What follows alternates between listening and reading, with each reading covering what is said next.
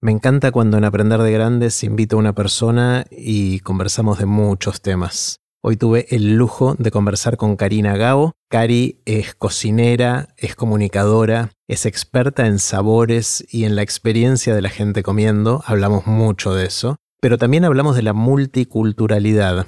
Cari nació en China, vive desde chiquita en Argentina, pasó mucho tiempo en Francia, habla también inglés y todas esas culturas la atraviesan de manera muy interesante. Y también hablamos de la cercanía con la muerte. Durante la pandemia, Cari estuvo con coma inducido, embarazada de 7 meses durante 12 días, y los medios no paraban de hablar de ella, a pesar de que ella solo se enteró cuando salió del coma. Fue una conversación espectacular. Antes de dejarlos con Cari, les cuento qué es todo esto.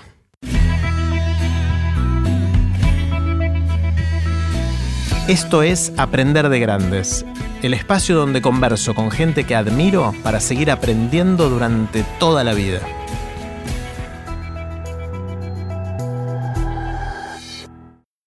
Si te gusta este podcast, creo que también te va a gustar el newsletter de Aprender de Grandes. Es un email corto que mando todos los lunes con ideas para empezar la semana. Podés suscribirte gratuitamente en aprenderdegrandes.com. Puse los links de este episodio en aprenderdegrandes.com barra Cari Gao.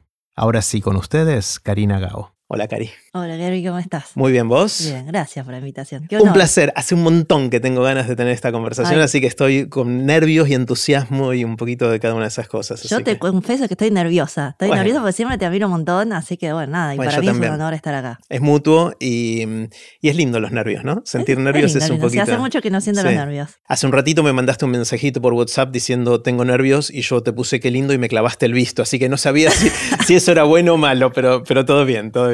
Quiero empezar como te anticipé, con una pregunta bien grande y vamos a empezar por la comida, después vemos si vamos a los otros temas.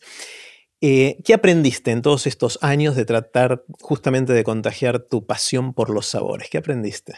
Yo aprendí que los sabores en realidad eh, no es lo más importante.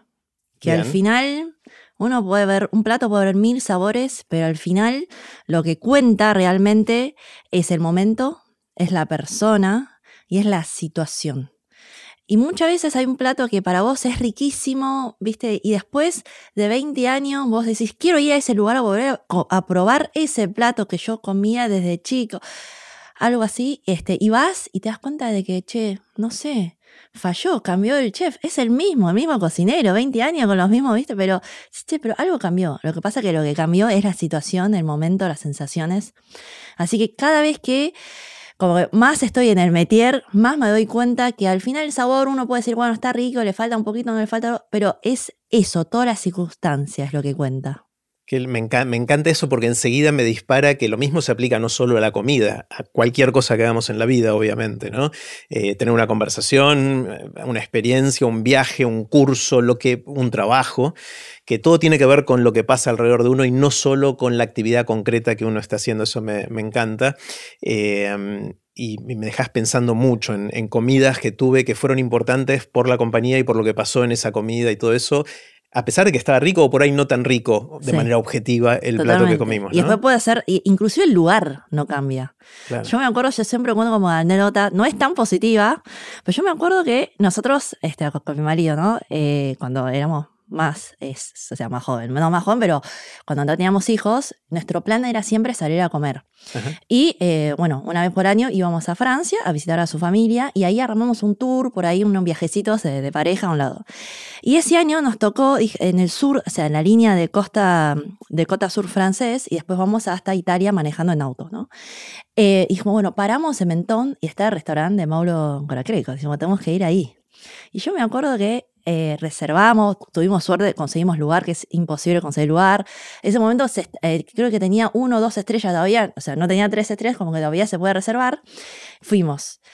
Eh, yo no sé qué pasó, en medio de la cena, no sé, viste, cuando tocas un tema en pareja hay palabras no se puede tocar, no sé, para pensar que es tan huevadez que ahora ni me acuerdo que empezamos a discutir y te digo que fue como, no te digo la peor cena, pero como que... Me, o sea, no, no, como que me, me todo eso no recuerdo, ¿entendés? Y de hecho no me acuerdo del sabor. O sea, me quiero tratar de acordar y decir, che, ¿cómo era ese sabor, ese esos platos emblemáticos, porque hubo muchos platos que después quedaron en el menú y no me puedo acordar. Y entonces, bueno, muchas veces afecta muchísimo, ¿no? La, la, la, la, situación. Después hay platos que vos comés, viste, en, en, en, la calle, viste, sentadita en una silla que casi te caes.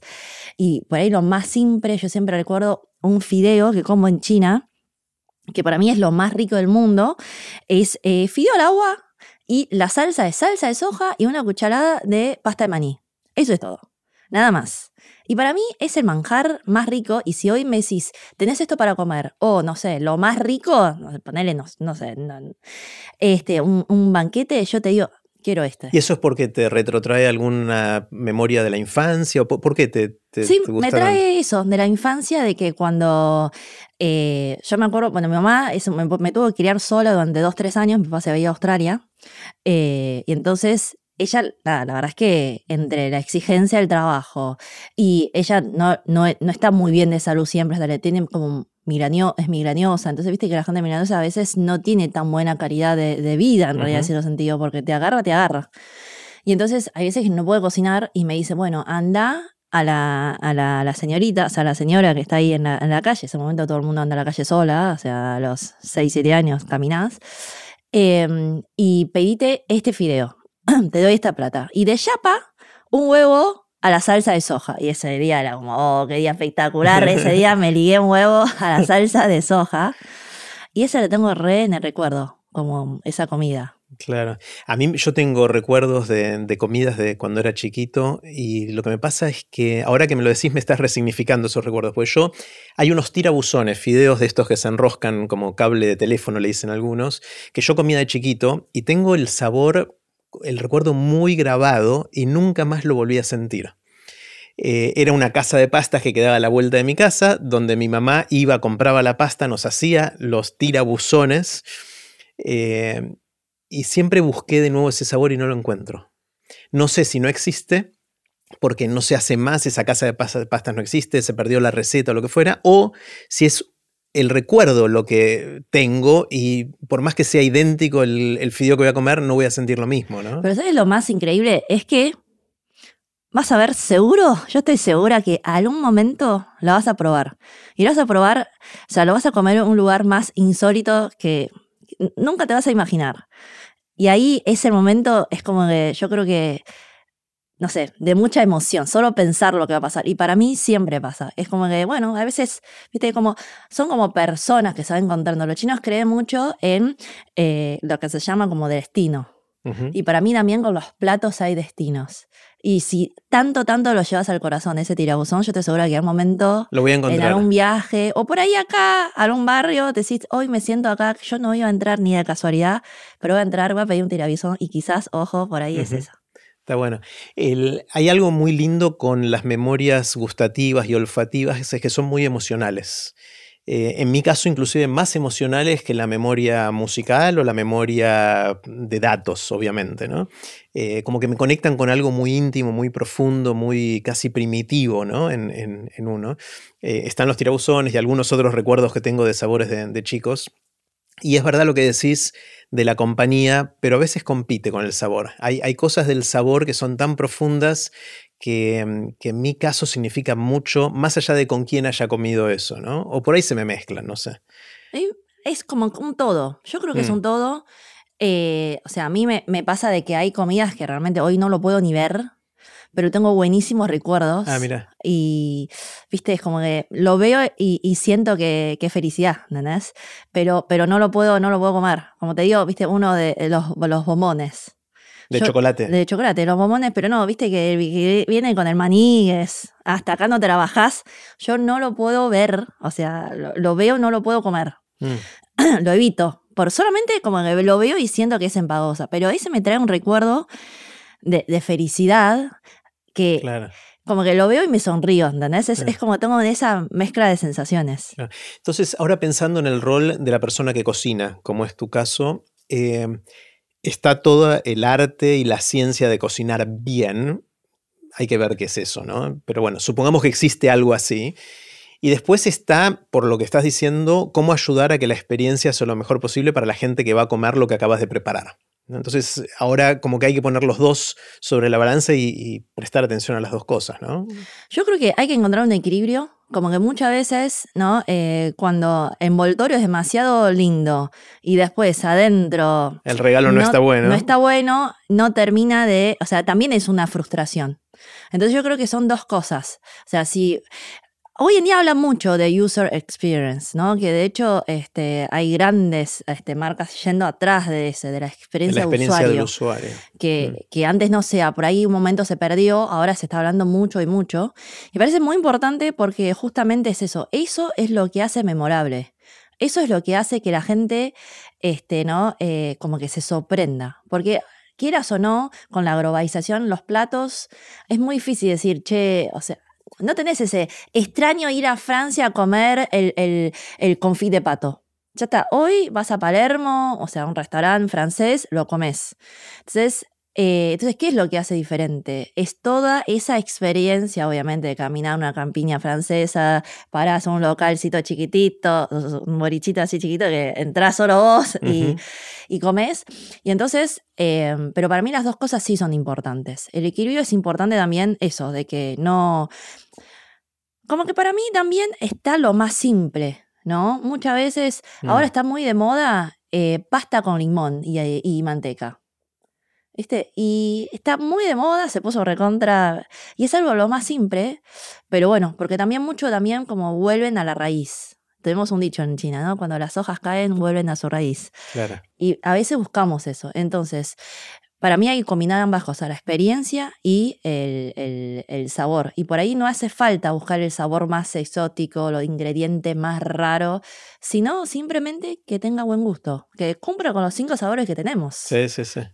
El, vos haces mucho por comunicar lo que haces en la tele, en las redes sociales. Eh, ahí no estás cercana a la experiencia de la gente, estás contándole a una cámara algo que después la gente ve en distintos dispositivos, ¿no? ¿Cómo manejas la parte de la experiencia ahí? No, no te creas. Eh, yo creo que justamente al contrario, ¿no? Eh, el Instagram acerca mucho a la gente. Mira.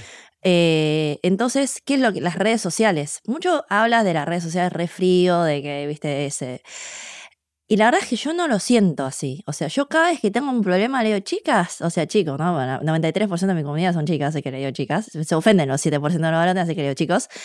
Em, y le digo, che, tengo esta consulta. Siempre hay alguien que me da una mano. Claro. Esto es increíble. Yo digo, esta comunidad, o sea, eh, es, es, es es mucho amor, ¿no? Y, y, hay mucho de feedback. ¿Y en qué se hace esto del, user experience en las comunidades?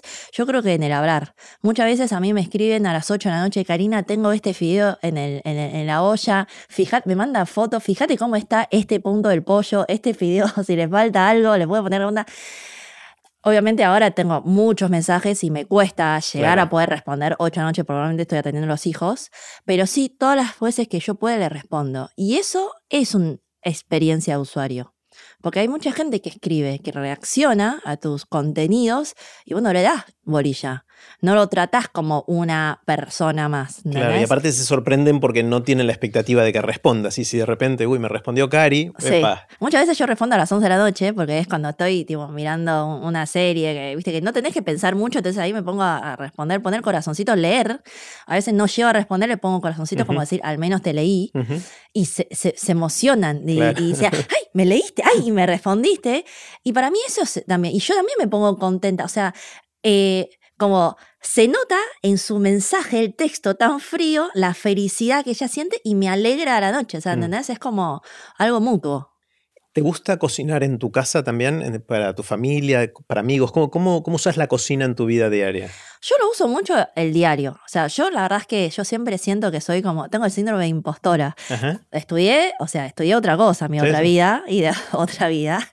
Em, y en realidad, más que cocinera, soy más creadora de contenidos, ¿no? Es un poco eso. Eh, me gusta mucho cocinar, cocino mucho para la familia. Em, así que sí, en casa, más que nada. Y después cuando venga mucha gente, me da un poco de fiaca, te voy a confesar. Cuando vienen amigos, prefiero hacer un asado, prefiero que mi marido haga un asado, porque a mí cuando viene gente me gusta disfrutar. Y me gusta el charlar. Entonces, si me pongo a cocinar, ya estoy como transpirado hasta acá, y no está el, che, bueno, sentamos y hablemos. Y aparte yo me meto mucha presión. Entonces, cuando vos venís a comer a casa, este, yo te amo plato banquete chino.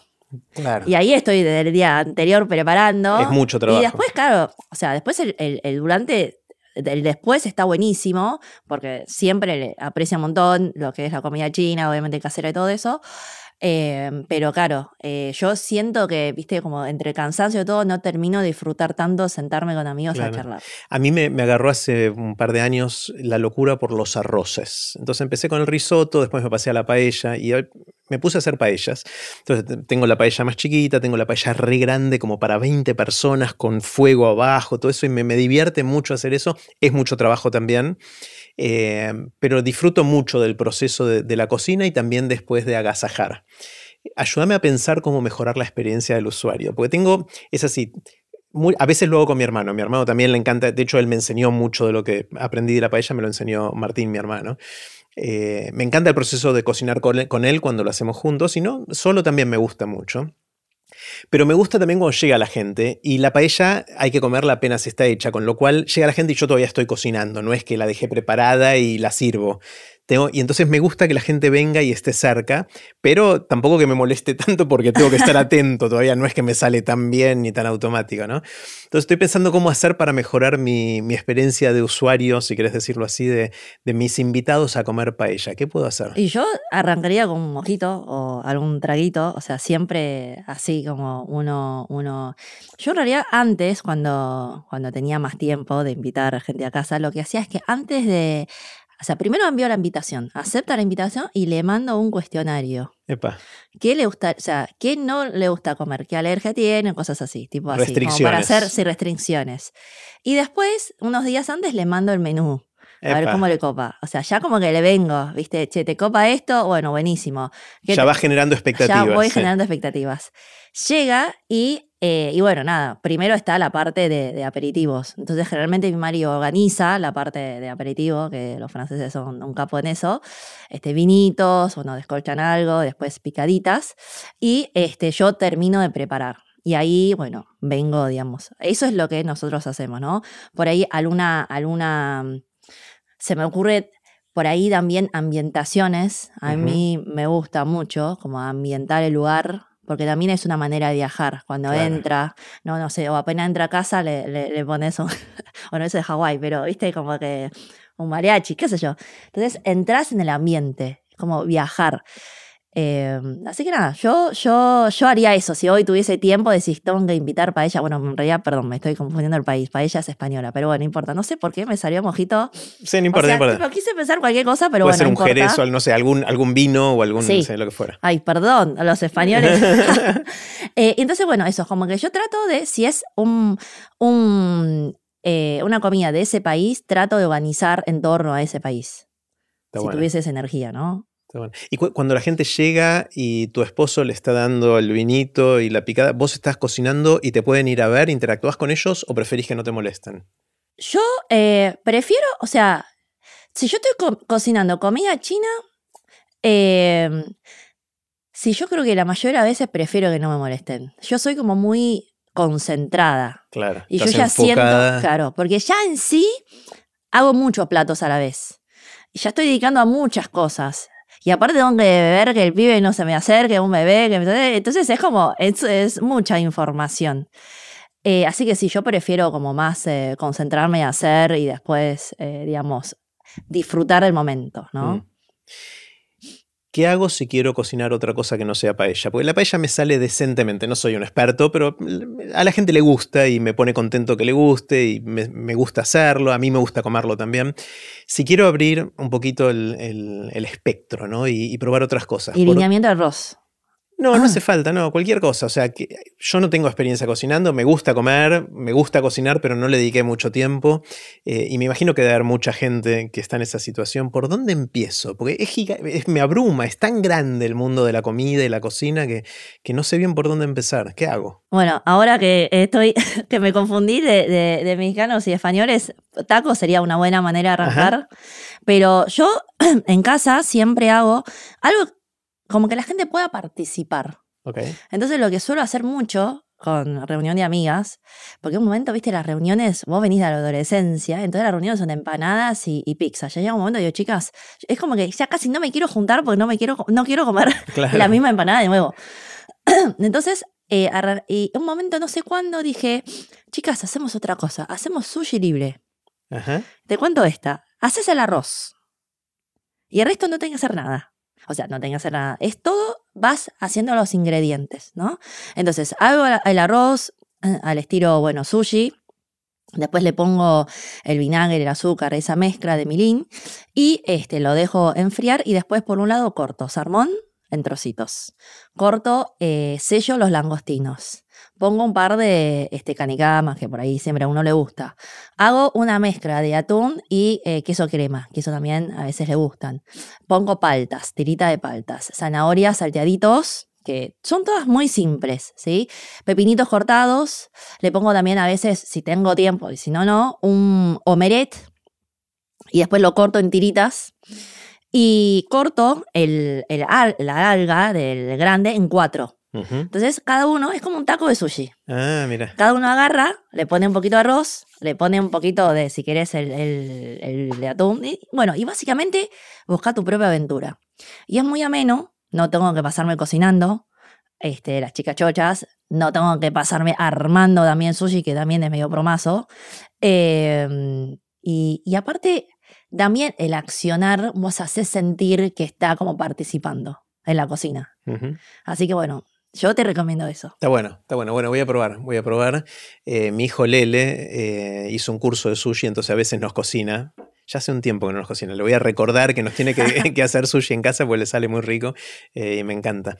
¿En qué se diferencia la tele de las redes sociales? Cuando estás comunicando todas estas cosas, ¿se siente distinto? ¿Es distinto? ¿Es un medio distinto? ¿Cómo funciona? Sí, es, es totalmente distinto. Em, el medio yo creo que es más unidirección, o sea, one, un, dirección. la tele. La tele. O sea, entonces vos hablás, se proyecta. Y no sabes qué pasa del otro lado. No sabes qué pasa hasta que, no sé, te encontrás con alguien en la calle y te dice, che, qué buena receta hiciste el otro día.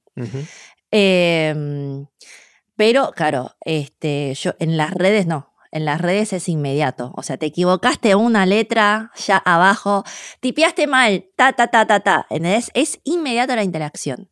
Y entonces yo creo que esa es la diferencia más grande, ¿no? Después, yo lo veo un poco de la tele, es que vos la tele, vos sos trabajadora dependiente, dependencia, te tienen que contratar. Te tienen que gustar a los productores, te tienen que gustar más allá de la audiencia, obviamente. Te es tu jefe y hay alguien que, ah, quieras o no, eh, te va como, te puede dar mucha libertad, pero hay un lineamiento. Entonces vos estás como sos parte de, ¿no? De, un eslabón, digamos. Eh, que está buenísimo, aprendes otra cosa. Yo creo que el que está muy como solo, a veces está bueno tener un trabajo en equipo, o sea, son complementarios de experiencias. Pero en las redes sos medio sola. Entonces ahí es como, eh, tenés que seguir mucho tu intuición, porque no hay nadie que te diga por dónde postear por qué contenido subir, qué receta hacer. No hay nadie que te dice, si, si hablas de este tema, este, está bien, o sea, no está bien o no, pero te puede traer conflictos o no. Entonces, todas esas cosas es un probando, no hay una Biblia que te diga, ¿viste? Y aparte es algo muy nuevo. Claro. La tele, quieras o no, muchos formatos ya están comprobados. Por ahí hay un formato, cada tanto sale, pero la mayoría de los formatos ya está comprobado, entonces vos tenés como una seguridad. Acá es todos los días decís, bueno, hoy me tiro el agua, ya fue, y cambia constantemente. Nosotros veníamos de cuatro años posteando em, fotos, eran solo fotos, Instagram era fotos y de repente te vino con Reels, después los Reels cambiaron, o sea, es como decís, che, ¿qué, qué, pasó? O sea, todo lo que vos aprendiste, de repente se hizo agua y vos decís, bueno, ay, qué fiaca, me voy a volver a empezar. Es como, no, y bueno, si no te queda otra, te quedaste en el camino. Y entonces también está eso, ¿no? De constante cambio. Claro. También entiendo que, mm, que, publicaste libros, o sea, hay otros medios para comunicar todas estas cosas, ¿no? Con Mon Petit Glouton, así se dice, ¿no? Sí, Me da miedo pronunciarlo mal.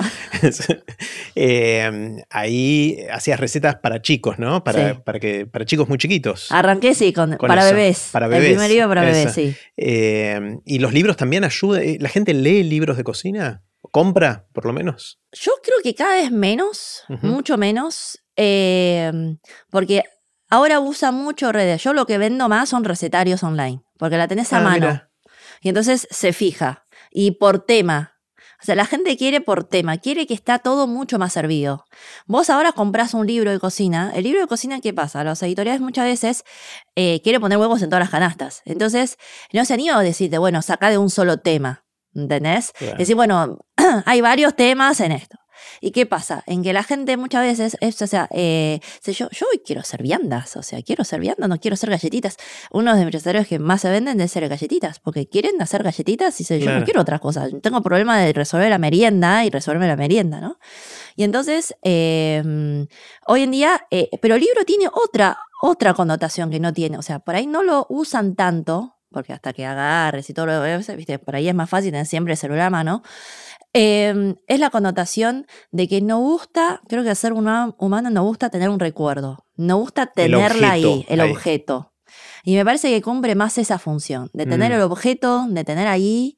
Yo tengo miles de libros de, cocina, me lo traigo de Francia cada vez que viajo, ahora dejé de comprar, porque claro, me pasaba de que no lo uso nunca. Termino mirando algunos y lo guardo de los que voy mirando. ¿Y los recetarios online uno va y compra y vos le mandás el PDF? ¿Cómo sí, es así compra, le mando el PDF, así es fácil.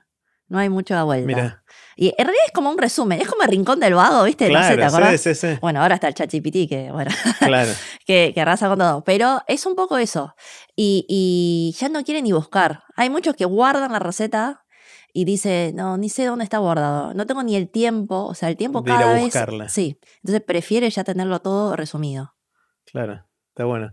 Eh, ¿Y de qué vive alguien que se dedica a la cocina? O sea, entiendo que en, la tele tenés un sueldo, eh, pero en las redes sociales, ¿qué, haces publicidad? ¿Cómo es el, modelo para transformar esto en un sustento económico? yo no vivo de la cocina porque vivo de los contenidos. O sea, ese es el tema de las redes. O sea, eh, si tuviese un restaurante hoy, ojalá este año sería un sueño poder cumplir eso, eh, ahí sí viviría como de cocina, como cocinera. Por eso yo digo, yo tengo el síndrome de impostor, porque soy cocinera, pero no soy cocinera. No, o sea, no, no, no estuve muy de cerca en una, en una cocina. Lo más lo más cerca estuve fue, bueno, este, el popa que hice con Cime. Este, digamos. Entonces, ¿de qué vivimos nosotros que trabajamos con las redes? Es, sí, mucha publicidad, o sea, la parte de publicidad, porque al final terminamos siendo un medio. Claro. En China tenemos un, o sea, lo llaman a toda esta gente, ¿no? Como automedio. Como decir, básicamente como, bueno, no te quiere publicar una revista, fuiste, abriste tu propia revista. Es un poco así, es un poco como la democratización de, los medios, porque antes, bueno, hoy en día sigue siendo así, ¿no? Los grandes medios están en manos de, personas, de empresas, grupos familiares, grupos de empresas grandes, y uno cuando es más, eh, no obtiene acceso a eso. Y hoy en día sí se democratizó. Entonces nosotros vivimos de eso, vivimos de las publicidades que llegan a nuestra comunidad. Son mucho más direccionales, eso está bueno, son mucho más nicho. Vos sabés que si vos querés vender algo que es para em, familias de, o sea, familias con hijos, sabés que me tenés que ir a mí, ¿entendés? O querés vender una parrilla, le llamás a otro que hace parrillas. Entonces, es mucho más direccional. Y después, por otro lado, nosotros vendemos eh, contenidos, ¿sí? Eh, digamos, bueno, los recetarios, todo eso. Eh, yo armé una academia y ahí vendo, mira, doy talleres y ah. las clases.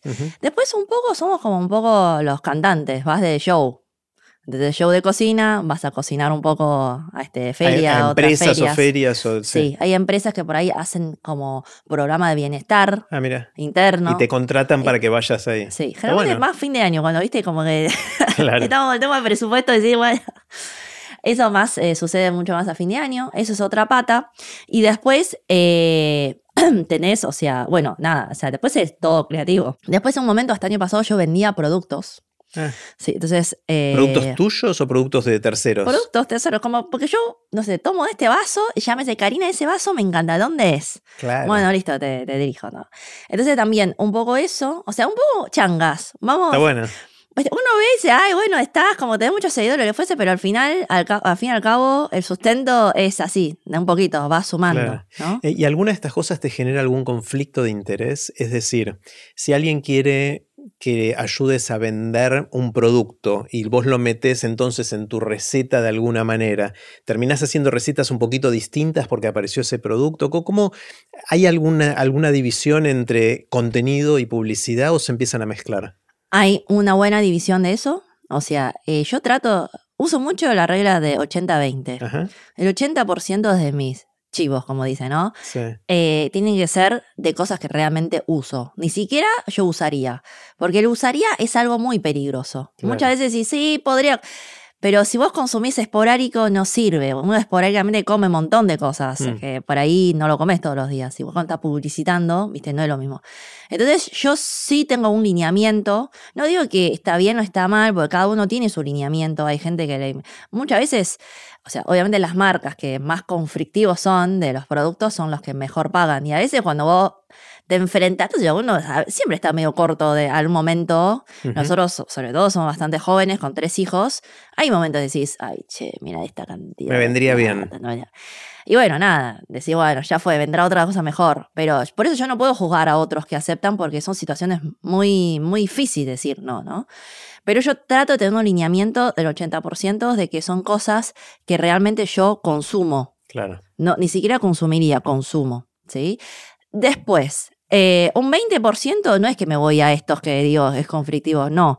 Yo 20% lo dedico a cosas que no tienen nada que ver con la cocina, no sé, mm. detergente. Digo, bueno, la verdad es que no hace mal a nadie. Eh, tengo que lavar platos, venga el detergente, no pasa nada. Claro. Entonces, eh, que no tiene mucho que ver con la cocina, pero yo sí te meto una receta y después te digo, bueno, el detergente, o no sé, eh, eh, para lavar ropa, ¿no? Entonces, son cosas que realmente no afecta la salud del otro, o, no sé, o no, no afecta tanto a la conciencia, a la consumación, lo que fuese.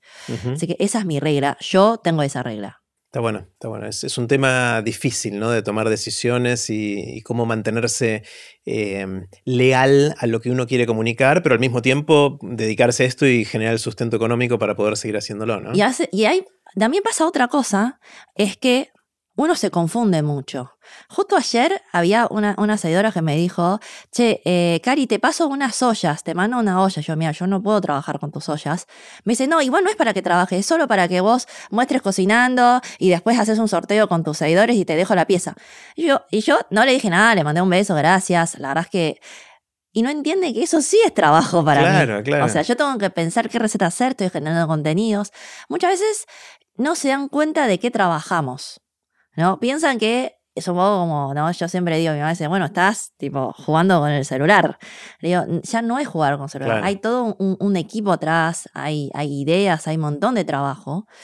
Em, entonces, bueno, también está como estamos en un rubro muy eh, complicado, muy complicado de entender realmente cuál es el trabajo. La gente no entiende, pues es un rubro nuevo, no saben que es lo mismo que en realidad hacer una publicidad, ¿viste? Cuando haces clasificados en los diarios, que tenés que anotar, bueno, es lo mismo, pero no se dan cuenta de eso. Claro, claro. Una de las cosas que me fascina, conociéndote un poquito, tampoco te conozco tanto, es la multiculturalidad de tu vida, ¿no? O sea, naciste en China, viniste de Argentina a los 8 o 9 años. Sí, a los 8 o 9 Más o menos. Eh, pasaste tiempo en París, donde conociste a Dominique, te enamoraste, se enamoraron, se casaron, ahora tienen tres hijos, viven acá, se la pasan viajando y haciendo cosas. ¿Cómo te atraviesa toda esa, esa multiculturalidad en la vida? ¿Qué significa para vos? Para mí em, hubo muchas etapas. Al principio eh, yo creo que es como, ¿no? Eh, un poco de, Por ahí la, multiculturalidad con, con, Francia fue la que más conscientemente viví, porque es la tercera, digamos, ¿no? Eh, por más que Francia segunda, pero importa. ¿Viste? No vamos a salir el chiste de segundo de Francia.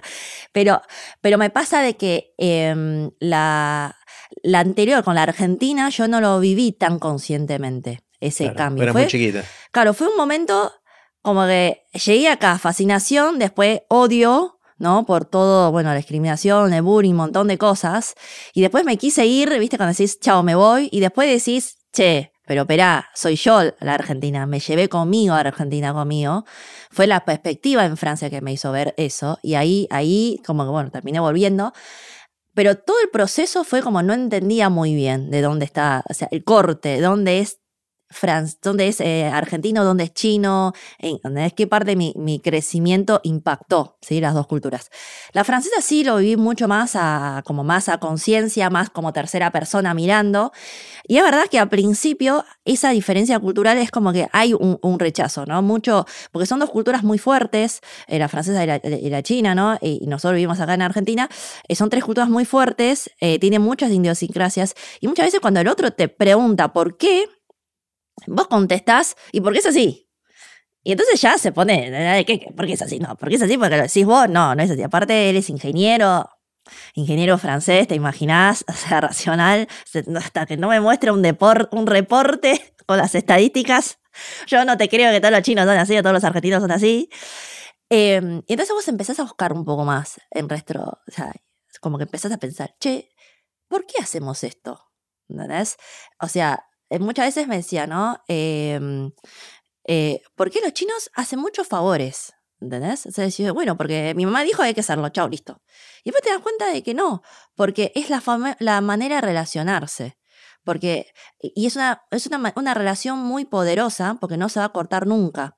Porque yo hoy te hice un favor, vos me devolvés otro favor, y después yo, pero como me hiciste un favor, yo te voy a recordar siempre, y cuando vos la próxima vez me pedís un favor, por más que yo no te hice un favor, te hago igual, y después me devuelves otro favor, y así. Entonces, esto nunca se va a cortar. Esto tiene mucho que ver un poco con, me chocaba mucho cuando iba a Francia con los chicos, eh, con, los amigos, eran todos, eh, pagamos cada uno su cuenta. Acá también un poco, ¿viste? Cada uno paga su cuenta.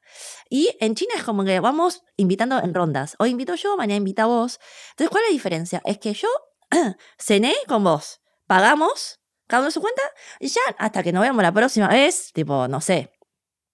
Pero el hecho de que yo te invité esta vez, vos ya te sentís. tengo que invitar la próxima. Tengo que invitar la próxima. Y vos querés que la próxima, a nadie le gusta de ver, ¿no? Vos te gustaría que la próxima sea lo más pronto posible. Entonces ahí te empiezas a ver y la otra te vuelve a invitar. Entonces ahí se empieza a establecer relaciones. Obviamente hay gente promasa diciendo esto no lo más, pero como que empezás, ¿entendés? A establecer una relación y son relaciones muy fuertes. Entonces son maneras de relacionarse distintas que obviamente para mí era, en China siempre es así, se paga todo junto, o sea, se paga uno todo. Y después eh, él dice, ah, pero en Francia es así, y así no llegamos a ningún lado. Hasta que yo entendí, yo empecé a reflexionar Digo, a ver, ¿cómo se lo puedo explicar? ¿Y de qué manera? Entonces, bueno, y ahí fue, ah, es que por, fue, es por eso. Entonces yo le, le explicaba, ya entendió mucho mejor. Claro. Está buenísimo. mencionaste al pasar que cuando llegaste acá mm, no la pasaste muy bien al principio. Eh, ¿Recibías bullying? O sea, ¿qué, qué pasó? ¿Cómo fue ese aterrizaje a los nueve años? Yo creo que em, para mí el ser humano eh, como que rechaza las cosas desconocidas, ¿no? Y entonces yo creo que nosotros éramos una comunidad muy desconocida. O sea, fíjate que no había Google, no había nada de China, ni hay poca gente, no sabe diferenciar ni China, Japón ni Corea. Tenemos más o menos la misma fisiología. Entonces, em, yo creo que la discriminación es provocada por el miedo, por el rechazo, por decir, che, lo desconocido, rechazo al desconocido. Pero eh, sí, en ese momento no había muchos chinos acá. Y no Esto era que era a principios de los 90, sospecho por ahí. A principios de los 90, sí, 93. Todavía se está como recién abriendo, ¿no? También el, el, el, país un poco, ¿no? Em, así que eh, sí, sí, fue, fue difícil, ¿eh? fue una época muy difícil. A mí no me gusta como, em, no me molesta hablar del tema, pero no me gusta tampoco quedarme con ese recuerdo, ¿viste? Porque muchas veces hay títulos sensacionalistas, la pasó. Eh, o sea, hoy en día también hay chicos que sufren de bullying, ¿no? Yo en ese momento sufría bullying por otro tema, obviamente por un tema racial. Em, pero sí, fue, fue, es difícil salir a la calle como que tenía mucho miedo. Salir a la calle y sabía que, especialmente yo me acuerdo, tengo pánico, pánico eh, pasar delante de una obra. ¿Por qué? Porque ahí es como que siempre te gritan algo. Ah. Es donde, ¿sabes? Siempre hay una concentración de gente. ¿Pero ahí por un tema racial o por un tema de género? ¿Por un tema.? no sé, pero como que yo me acuerdo siempre, eh, ¿no? Eh, y después me da pánico ir a boriches con chicos, jovencitos. Mira. Porque ahí, viste, ya como un poco alcohol subido, eh, vos sos siempre el centro de la burra. Yo nunca voy a boriches. Em, como que lugares de mucha concentración. ¿Entendés? Eh, eso me, me, da mucho. Y de hecho, hoy en día entro a una habitación, o sea, entro, entro a cualquier lugar, ¿no? Y veo que hay muchos occidentales argentinos y todavía me da como, viste que tenés recuerdo de sensaciones y me da esa sensación y después digo, bueno, tranquila, tranquila, tranquila, pero que me da un poco Claro. Está todo este tema de no soy de aquí, no soy de allá, o soy de todos lados. O sea, ¿te sentís más como ciudadana del mundo o que en realidad no sos de ningún lado? ¿Cómo, cómo lo vivís eso? ¿Cómo... Yo hoy, es, hoy creo que aprendí a aprovechar y disfrutar de mis multifacetas, eh, pero tuve un muy, muy gran momento como que no entendíamos de dónde veníamos, ¿no? Siempre decimos nosotros somos especie de generación banana. Afuera, sí, amarillo, ¿no? Ah, y adentro, ¿no? Como más occidentalizado. Los chinos tenemos este dicho, banana. bueno, banana, no, lo había pensado. Amarillo por afuera, blanco por dentro. Un poco a nosotros. Em, pero yo creo que gracias a la globalización, hoy sí somos ciudadanos del mundo y está buenísimo eso. En China, eh, por ejemplo, le atrae mucho el tema de, de, cómo vivimos en Argentina. De hecho, yo tengo otro canal, eso la gente no sabe. Yo tengo un canal TikTok en chino. Y no hago, no, hago nada de comida para bebés. Hago asado argentino. Claro. y tengo el mismo canal, o sea, mis mismos videos en francés. O sea, yo afuera muestro en imagen de la mujer empoderada haciendo el asado. Por ahí no tan así a lo tipo, ¿no? Eh, no el estereotipo macho, digamos. No, no el estereotipo macho, sino la, la, la que, uy, se me quemó el fuego, bueno, no importa. O sea, como de. O sea, ¿viste? La, la, que no es muy buena con el fuego, pero se anima igual a hacer el fuego. Así que este, ese es mi, como que yo supe hoy en día capitalizar eso, pero me costó mucho trabajo llegar, ¿no? A entender y a poder como sacar mejor. Claro. Me quedé pensando en el tema de, de hacer redes sociales para los franceses y para los chinos, hablando del asado argentino. Eh, ¿Te sigue mucha gente en esos países o no? Es, Recién estoy arrancando. Ah, es, algo nuevo. Es algo nuevo. Estoy como. Eh, yo creo que con Mon Petit me dio mucho, como que salí de mi zona de confort. Mm. Muchas veces lo que nos pasa a los, eh, a los inmigrantes es que nos quedamos en nuestro, nuestra cultura. Entonces, para mí era muy fácil ser contadora, abogada, para la comunidad china. Y voy a tener un cliente de sobra y la verdad es que, o sea, e-, es el camino fácil.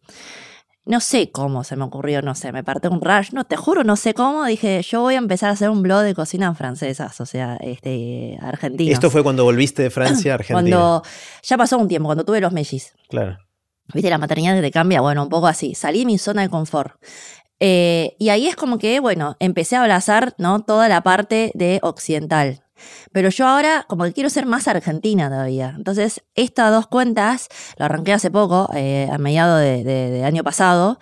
Qué difícil cuesta arrancar, ¿eh? Digo que uno cuando ya tiene una cantidad de, seguidores, una cantidad de comunidad, cuando tenés que arrancar completamente en una comunidad nueva, es como, uh, remando en tu Ahí ¿eh? recordás lo que fue el principio del otro, ¿no? Lo recordás. Eh, y a veces uno se olvida y es como que uno se queda ahí, ¿viste? Y decís, ah, bueno, esto es fácil. Y decís, no, che, espera, Acuérdate que vos también pasaste por acá, ¿eh? Mm. Y entonces está bueno también, es un ejercicio bueno. Volver a empezar. Volver a empezar y apreciar más las cosas que hoy en día tenés, ¿no? Así que eh, ahí es como una especie de que estas dos cuentas para mí es como un poco de abrazar mi entidad argentina. Me encanta. Porque, qué, loco que para abrazar la identidad argentina tengas que contárselo a los franceses y a los chinos, ¿no? O sea, hay, algo medio paradójico en eso. Sí, bueno, tampoco. O sea, acá yo creo que eh, con, el día, con, el día a día está más que comprobado que soy una argentina. Obvio. El hecho de estar en un programa llamado Cocineros Argentinos es como, ¿no? Eh, ese es el sello certificado, un poco así. Em, pero sí, sí, es como me gustaría que de afuera, porque si yo voy, viajo a Francia, por ejemplo, si yo no digo dónde vengo, de hecho los franceses no lo pueden ni creer, piensa que miento. Eh, yo me acuerdo cuando fui a estudiar el máster allá en Francia, perdón que me voy de tema, ah, em, tenía un, profesor contador belga que venía todos los jueves a la noche a dormir en el campus y el viernes nos da clase de contabilidad. Y cada vez que, claro, todos los alumnos estaban en la cara y el pasaporte de dónde es.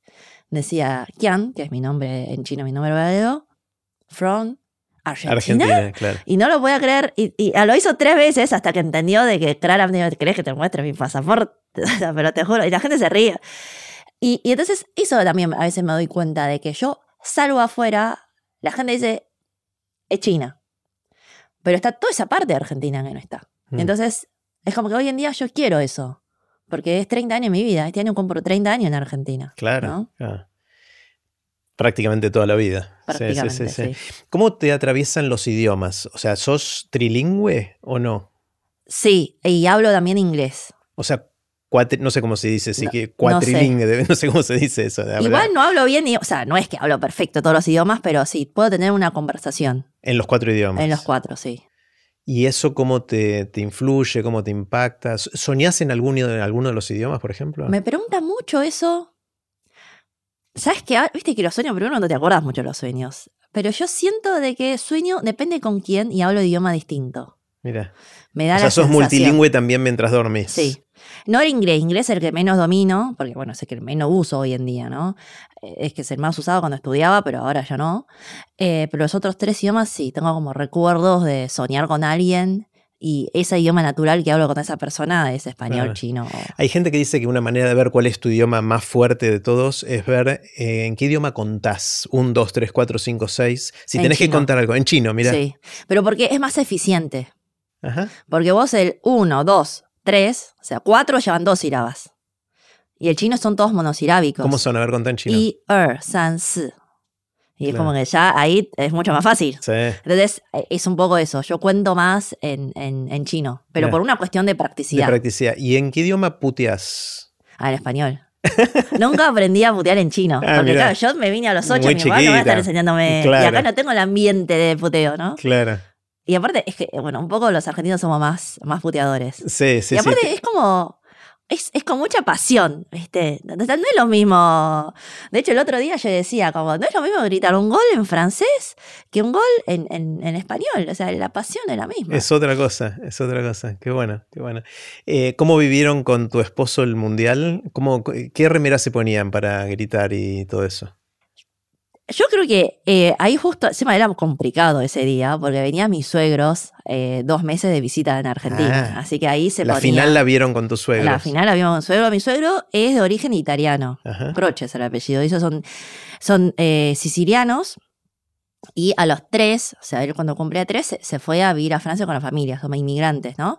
Eh, de hecho, era hasta entrar a primarias, solamente sabía hablar italiano. Así que también prevalece mucho la cultura italiana. Se parece a tu historia, pero con otros países. Con otros países, sí. Se prevalece muchísimo el, también el italiano, ¿no? En, en casa. De hecho, o sea, paréntesis, la cultura italiana es muy parecido al chino. Muy al parecido. Chino, mira. Porque eso nunca lo escuché. En muchas cosas es muy parecido, pero bueno, después venimos al tema. Entonces, eh, con mi, con mi. Mm, y mi suegro ya, que Italia no clasificó, ya estaba así, con la vena hasta acá. Y este, el, final estaba. que estallaba. Y, y mi marido, él me, me, molestaba, me jodía, ¿viste? Como que eh, le gusta joderme un poco. Pero cuando ves el momento, cuando, viste que ves, hubo varios momentos de amague, que estaba por entrar gol, no entró y él, ¡ah! Y él estaba así y decís, bueno, listo. O sea, ahí es el momento donde te dice la verdad, viste. Y ahí él estaba hinchando. Él sufría por Argentina, digamos. Sí, sufría por Argentina, sí. Y la verdad es que nada, lo. Y aparte, festejar. Fue, todo una fiesta, fue hermoso mm, todo lo que mm. nos pasó del Mundial. Qué bueno, qué bueno. Otro capítulo importante de tu vida fue durante la pandemia. Eh, donde tuviste, estabas embarazada de Teo eh, y te agarró COVID fuerte, ¿no? Y, todos sufrimos por vos muchísimo eh, muchísimo, íbamos siguiendo el día a día. ¿Cómo, cómo lo, sé que lo contaste un montón de veces, pero ahora en perspectiva, mirando de, lejos un poquito, ¿qué, ¿cómo lo viviste? ¿Qué aprendiste en ese, en ese proceso? Yo creo que fue muy surrealista el impacto mediático que fue. Yo no me lo imaginé. O sea, la verdad es que yo me desperté como si me había despertado de un sueño y después dijo, ah, fueron 12 días. Ah, bueno. Pero no, no cobré conciencia de, todo lo que fue. Hoy en día salgo a la calle y me dice, ay, no sé lo que recé por vos. Me encuentro con señoritas, señoras y me dice, sí, lo que recé por vos y, y, lo que pedimos. Y yo ahí es como que de a poquito recién, casi dos años después, o sea, dos años, no más de dos años después, digo, uy, che, o sea, armé un escándalo tremendo, o sea, este, mirá el esperote que, fue todo esto. Em, así que por un lado, yo estoy como todavía ajustándome a ese shock de, empezar a entender qué fue lo que pasó. Porque también pasaba de que, claro, cuando yo salía de coma, eh, había mucha gente llamándome, muchas entrevistas. Y, yo no entendía mucho, ¿viste? Decís, eh, ¿viste? Como ahí. Y recién ahora que cobro perspectiva, digo, bueno, uh, che. Entonces por ahí muchas cosas decía, no lo tendrían que haber dicho, o por ahí me hubiera callado, me hubiera, ¿viste? Hay unas cosas que, bueno, uno empieza a reflexionar. Uno por ese lado. Y después por otro lado, yo creo que eh, a mí lo que me impactó muchísimo fue. Eh, esto yo no lo conté nunca, ¿no? Me pasó dos cosas. Muy como polar. Por un lado, eh, yo me desperté como sabiendo, o sea, me, me, van contando y vos ves las, las enfermeras pasando, diciendo los médicos, ¿no? Bien, vamos. Y esa energía, ese amor que te da la gente. Pero por otro lado, me pasaba que empezás a darte cuenta de lo real que es la vida. Y decís, che, lo difícil al final es vivir. Si me hubiera dormido, tipo, ya fue, o sea, no sé, no lo sufro, pero el, post eh, recuperación, eso fue como un poco, fue muy difícil esa parte. pues después de 12 días estuviste en coma. Sí, 12 días. Y después de eso, la rehabilitación, o sea, ¿cómo, cómo se rehabilita, cómo vuelve uno a la vida después de 12 días en coma? ¿Cómo, eh, Primero perdiste, no lo puedo creer, perdiste toda tu fuerza de músculo. Claro. O sea, el músculo dijo, bueno, no necesitamos, hasta todo lo que se puede apagar, si apaguemos, concentremos energía donde hay que concentrar. Es, es mágico el cuerpo humano, ¿no? Entonces, primero tengo que aprender a caminar. O sea, eh, y a veces hay cosas que parece, pero tontos, hay que aprender a respirar. O sea, tenía kinesiología de respiración, porque no podía respirar hondo. O sea, eh, tenía que aprender a respirar hondo, el diafragma. Y decís, che, si, si, si el ser humano es algo inconsciente, ¿cómo que? Y es la segunda vez la vida que me dio este enseñanza de que aprender a vivir, porque con los Meshi también ellos tuvieron, nacieron muy chiquitos en Aneo, también eh, tenía apnea.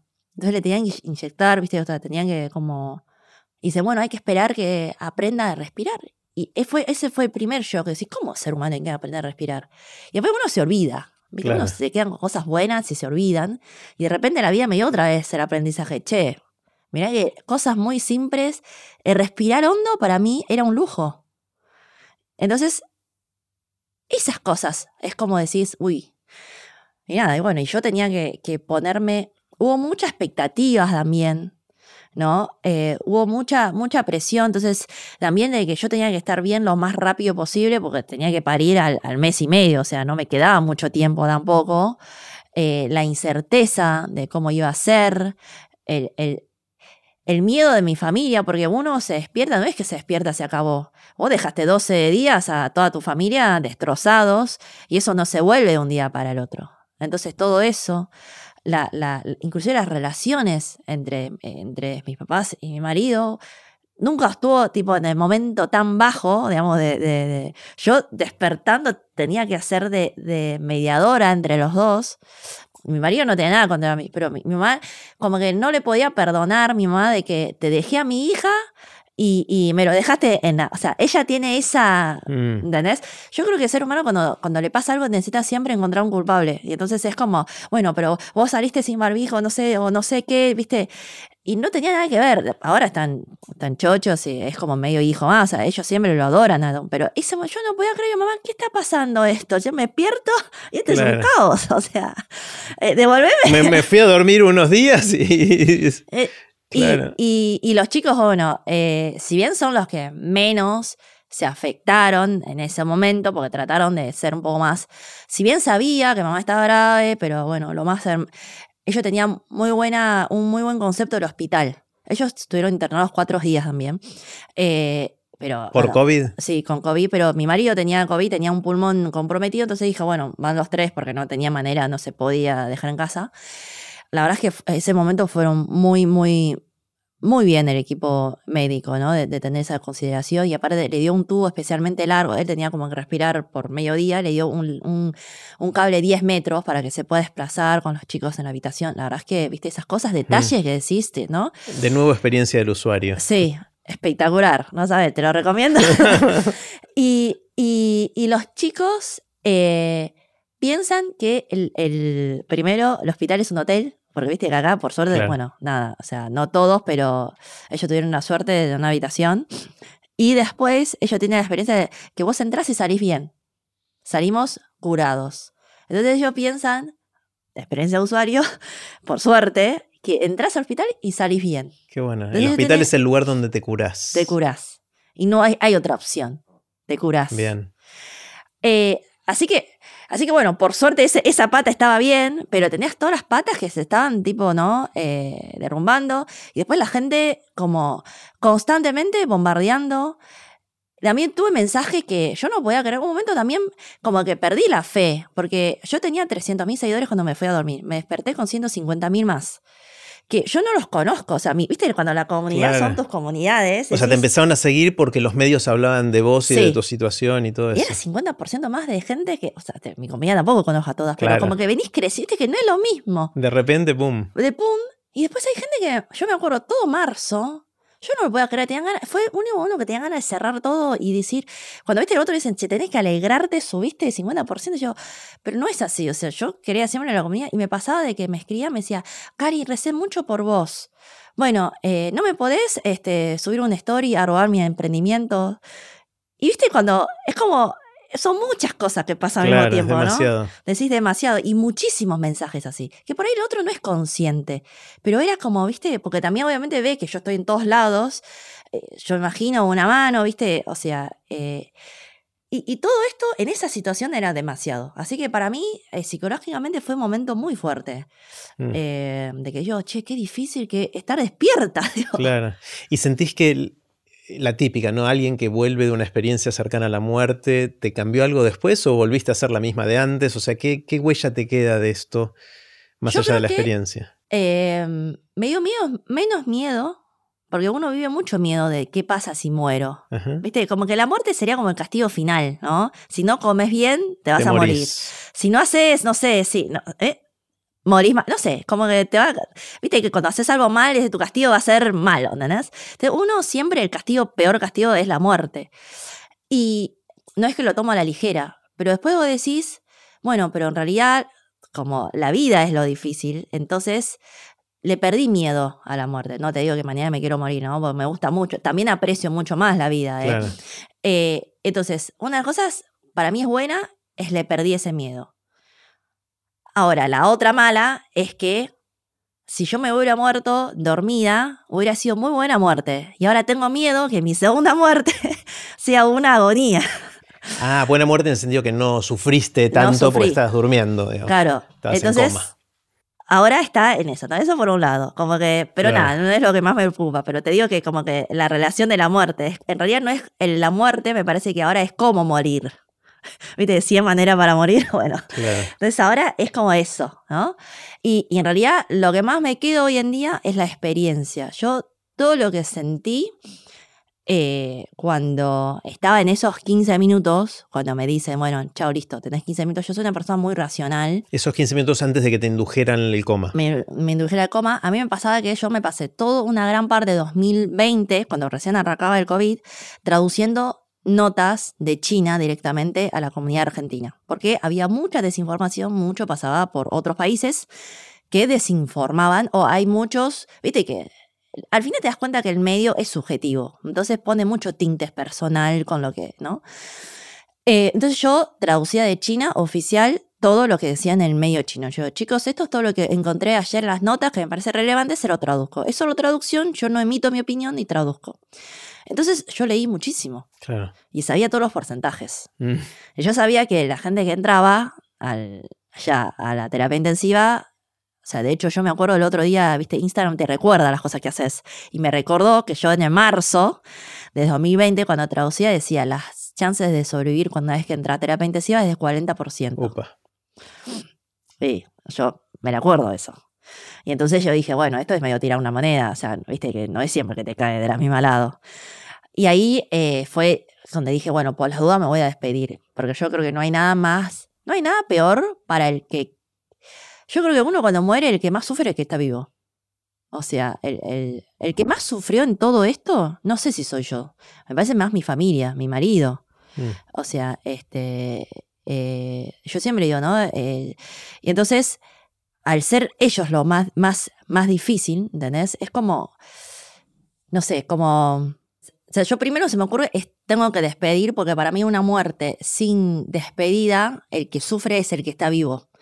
Entonces, eh, yo siempre digo, mi marido es el que más sufrió en toda esta situación, mi familia, ¿no? Obviamente, ¿no? Mi mamá está devastada, mi papá, mi papá tenía un fe, ¿viste? Él sabía que iba a salir, eh, pero, pero es difícil. Entonces yo decidí despedirme, eso fue lo, lo, que hice, pero yo después de todo esto, lo que yo recordé, yo siempre tuve fantasía de que digo, ay, em, yo peco de comer mucho cuando voy a un lado a comer. Te salto de tema. ¿Por qué? Porque yo siempre digo, bueno, después no voy a comer más y voy a, me voy a acordar de eso. Un claro ejemplo es el pato pequinés. Yo viajé eh, una semana a Beijing, hace cuando yo tenía 18 años o 16 años, no me acuerdo, y eh, me comí toda la semana pato pequinés, porque lo que más me gusta comer y tengo miedo de no volver. Pequinés. Sí, y tenía miedo de no volver a comerlo. Y decía como que, ay, es algo que yo siempre lo, como que, o sea, antes de morir no puedo no comer eso, ¿entendés? Y cuando llegaste al momento, que estabas con las posibilidades, decís, bueno, hay altas chances, no, no salga de esto. Yo no me acuerdo ni, ni de cacería del pato. O sea, eh, parece muy banal ahora diciendo eso, ¿no? Eh, tampoco tenía miedo de, uy, esa preocupación de pobre, mis hijos lo van a pasar mal, o sea, o, van a crear, crecer sin mamá. Eso no te daba miedo. Eso no me daba miedo, pues yo sabía que ellos están entornados de mucho amor y eso me dio mucha tranquilidad. Eh, pero sí me daba como, lo, único que yo siempre digo, lo único que me daba como eso de, de miedo, lástima, es yo no poder experimentar con ellos sus momentos de mayor felicidad de la vida. ¿No? Distintas etapas de la vida, ¿no? Eh, y es eso lo único lástima que me dio. Mm. El resto no, nada, no, realmente no me importaba la cantidad de veces, no me importaba absolutamente nada. De hecho, le dije, o sea, estaba todavía durmiendo mi asistente en ese momento, Lali, le dije, Lali, eh, eh, me apaga todos los proveedores, o sea, me preocupa mucho la deuda, porque no me gusta morirme con deuda. Devolver todas las, porque viste que a veces tipo te dan la mercadería y le pagas al mes. Paga todo lo que debemos, este, y el resto de la plata se lo das a, a, Dom y a, los chicos. Em, y el resto nada, es eso. Mm. Bueno, eh, es una experiencia que te enseña mucho, veo. Eh, obviamente fea, fea en su momento, pero ahora en retrospectiva te hizo crecer de alguna manera. Sí. Por eso hoy en día yo aprecio mucho la experiencia. Mm. O sea, em, viajo mucho más con los chicos. Antes era como, bueno, a veces dejamos los chicos con los abuelos y nos vamos nosotros dos y ahora es más. Eh, también hago más actividades, mucho más que antes con los chicos, eh, porque al final es eso que te queda. O sea, no sé si vos, pues ya está, pero del que está vivo es ese recuerdo, ¿no? sí, sí.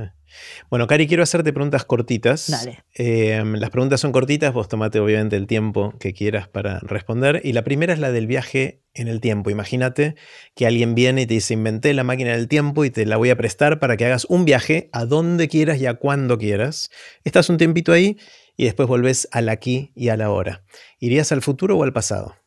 Yo iría al pasado. A mí me encanta el pasado. Yo creo que si o sea, me da un poco más de tiempo a la vida, yo estudiaría la carrera historia. Mira. Me gusta, o sea, es como un pendiente que me gustaría hacer. Me parece que la historia nos enseña muchísimo para no cometer el, mismo error que cometemos, que solemos repetir. Estamos como en un loop, ¿no? Hasta que superamos eso, pero estamos en un loop de, cometer errores. Y eh, así que para mí el pasado es como que inspira por ahí no directamente, por ahí decís edad media, ¿qué se puede inspirar de edad media? Pero hay situaciones en las que vos la podés aplicar en, en modernidad, ¿no? O sea, son, porque son situaciones al final, no el, el, circunstancia. Así que me encantaría viajar al pasado. A mí una, hay una... Hay un momento en la historia que me encantaría estar ahí, chusmear, es eh, cuando China empezó a abrirse. Porque ahí es como el, life changing moment, ¿no? Eh, changing moment. Entonces, como digo, o sea, me da mucha curiosidad. Ese, ese pueblito pesquero en Shenzhen, en la que este, todo un pueblo, ¿no? Los pocos, las pocas personas de ese pueblo firmaron un, un, contrato este, sellado con sangre diciendo acá, o sea, la primera vez vamos a como vender el excedente de la producción o compartir el excedente de la producción, que es algo totalmente inimaginable viniendo, ¿no? saliendo recién de la, la revolución cultural. Y ahí es donde arrancó lo que ven hoy el dragón despierto. Entonces a mí me da mucha curiosidad ver ese momento a la gente haciendo el sellito. ¿Eso en qué, año, en qué año fue más o menos? Más o menos creo que es 78, 70 y pico, un poco antes, ¿viste? Eh, ¿Y, es, esos pescadores qué hacían antes con la producción excedente? Si no la vendían, no, no la... Eh, no la sé muy bien. Por eso quiero viajar, porque viste que son como que te van contando, viste. En teoría, ese momento se entrega todo. Y ellos creo que se lo guardaron. Dijeron, lo vamos a ah. guardar. se eh, entrega al Estado. Sí, se entregaba al Estado y se compartía como un impuesto y, cada uno. O sea, eh, como que me gustaría ver qué fue ese comienzo. Y que después, cuando se enteraron, dijeron, bueno, dejamos ver. Inclusive no sé si eso fue un orden de arriba, como alguien, no sé, no se sabe cómo fue, pero de alguna manera comenzó esa, esa semillita, ¿no? Para que se, se, se abriera China y, pudiera cambiar, porque es realmente un cambio mm. muy grande. Claro. ¿Qué sabes, Cari, hoy que te hubiese gustado saber hace un tiempo, cuando estabas empezando con todo lo que haces ahora? Eh, es decir, si tuvieras la oportunidad de hablarle a la Cari más joven, ¿qué le dirías? Yo diría que se preocupase menos de lo que la gente dice. Ok. Yo vengo de una cultura muy de lo que dice el otro. Porque es una cultura eh, colectivista. Un poco también Argentina es así, ¿no? Somos, por eso te digo que son muy parecidos. Eh, en las culturas colectivistas suele pasar que son más el que dijo el otro. ¿no? estás pendiente de la mirada de los demás. Porque estás pendiente de un grupo. Cuando mm. es una cultura mucho más independiente, o sea, más eh, individualista, es más yo soy el centro. Acá el centro es el grupo. Entonces nosotros tratamos de hacer cosas para hacer bien a todo el grupo. Entonces, eh, te pasa de que, bueno, viene mucho en el gen. Yo estoy constantemente digo, che, si digo esto, alguien se va a ofender, estamos a ofender. De hecho, ya estoy arrepintiendo de todas las cosas que, o sea, muchas de las cosas que dije, ay, no tenía hecho. Por ahí, viste, esa persona escuchó, dije esto, le puede llegar a afectar. Ya empiezo, viste, con eso como el mente pensando eso. Eh, y me gustaría no tanto. Mm. Pero bueno, nada, esto son cosas que uno trae. ¿no? Claro, sí, sí, sí, no queda otra. ¿En qué pensás distinto a la gente que te rodea? Es decir, ¿en qué sos distinta? Puede ser el, entorno más chiquito, un entorno más grande. ¿En qué pensás distinto? Esta es una polémica, eh, o sea, lo que yo voy a responder, ¿no? Eh, yo no suelo hablar de, de, estos temas de político, pero políticamente yo pienso muy distinto a la gente. Eh, como que tengo otra percepción de la democracia. Mi marido dijo, o sea, porque mi marido dijo, ojo por dónde respondes. ¿En qué sentido? En que a mí me choca un poco de que no importa en qué país, el gobierno de turno es muy puteado por el que no lo votó. Claro. Y a mí me parece que más allá del lo votaste, no lo votaste, esté de acuerdo, está de acuerdo, o sea, eh, ahí sale mi mentalidad colectivista, lo votó la mayoría de tus compatriotas. Claro, es tu presidente, es tu líder o tú. ¿Qué sé yo? No lo elegiste, pero. O, lo elegiste, no sé, pero ¿cómo? ¿No? Y entonces, eso yo no lo puedo concebir el, el falta de respeto. Vos podés no estar de acuerdo con alguien el, o sea, no importa de qué turno, no importa de qué país, en Francia, o sea, en Estados Unidos. Entonces a mí eso me cuesta mucho concebir. Eh, así que pienso distinto y no lo hablo porque esto es para... para, para... No, sí, sí, sí. y se puso, en, en, inglés se puso de moda la frase not my president cuando lo eligieron a Trump en Estados Unidos. Había mucha gente que salía a decir que desconocía, por más que te guste o no te guste o lo que fuera, era el presidente que fue elegido, digamos, ¿no? Es el... y, para mí esa es la esencia de la democracia. Y se perdió completamente hoy en día. Hoy en día, si no es el que vos elegiste, está todo mal. Y si la democracia es, ¿no? Entonces, a mí eso como que me, hace mucho ruido. Hmm. Eh, así que es algo que yo pienso distinto a la gente. está buenísimo, ¿En qué cambiaste de opinión? ¿Qué venías pensando que era de una manera y ahora sentís que es de otra? Ay, yo soy un panqueque. ah, sí, cambias mucho de opinión. Yo cambio mucho, bueno, justamente yo soy muy influenciable, me influencia todo el tiempo. Eh, yo creo mucho en la maternidad. Eh, yo vengo de una maternidad que es Tiger Mom, o sea, solo trabajar. Eh, esto también tiene un, poco que ver también con lo otro que cambia, ¿no? Es, en realidad que eso, no solo maternidad, sino cómo veo la vida, un poco así. Entonces, ahora estoy mucho más relajada. De hecho, me pasa eh, yo decía a mi marido que, que, él me cambió un montón también el tema de, descanso, ¿no? O sea, eso tiene un poco que ver con, como que para mí en la mentalidad de los chicos es trabajar, trabajar, trabajar, trabajar. A mí me da culpa irme a vacaciones, me da terror. Eh, un, sábado, un fin de semana, si no estoy haciendo algo, estoy como improductiva totalmente. Hoy, todavía hoy estoy luchando con eso. Eh, estoy como tratando de, no trabajar el fin de semana, pero no puedo y, y me gustaría. Eh, irme a vacaciones es, pecado capital. Eh, y ahora estoy cambiando. Estoy mm. más, es, es la primera vez que digo, che, nos vamos a un lado. Y mi marido francés, que le gusta más, dice, no, no vamos a ningún lado. Yo sé, si vamos a un lado, yo no puedo más, quiero ir a un lado. Y eso lo estoy inculcando a los chicos. De que los chicos, si tienen un tiempo libre, yo siempre lo, viste, lo trato de llenar y ahora estoy como más, bueno, está bien. O que tienen que sacar siempre 10 y ahora viene un error, tres errores dictados, de bueno, está todo bien, aprendiste, bueno, listo, chao, ya está. Entonces a mí eso yo cambié un montón y es más, el cambio para mí es un poco más radical, digamos, ¿no? Está genial. ¿Qué te asombra? ¿Qué te sorprende? ¿Qué son esas cosas que ves y decís, wow? ¿Para bien o para mal? Pueden ser en ambas direcciones. A mí me asombra mucho el metaverso. Ajá. De hecho, me da pánico mi marido tiene el auricular 3D y yo me niego, estoy como al avestruz, me niego a ponérmelo, no lo vi no nunca. todavía no lo probaste. No lo probé, ya lo tenía hace como un año y medio, los chicos ya probaron, jugaron, todo. yo me negué, de hecho, todas esas posiciones cuando salís ahora tenés, ¿no? Y yo me niego a entrar a esa sala con la excusa de tengo a Teo, me voy a Teo, ustedes entran, yo no voy a entrar. Pero me asombra porque digo, hay tantas cosas que todavía no logramos resolver y para qué se mete a otro mundo virtual. O sea, arreglemos primero el quilombo que tenemos, el problema que tenemos en este mundo real que vivimos. Y es como que siendo que todo eso me, me, asombra, ¿no? De, cómo también lo avestruz que somos. Destruimos algo y vamos a crear otro nuevo de cero y también vamos a ser igual de, de, mal, o no sé, o, y a mí eso me asombra. Hmm de lo que está pasando en el mundo, de las noticias, de las cosas que, cambian, que avanzan, ¿qué es lo que más te llama la atención? ¿Qué es lo que más te interesa? Antes mencionaste el chat GPT al, pasar, por ejemplo, pero puede ser de cualquier otro tema. Sí, a mí me interesa mucho eso, del cómo vamos siendo, o sea, me interesa mucho ver eh, de qué manera se avanzó tanto, pero nosotros no vamos a ser reemplazados.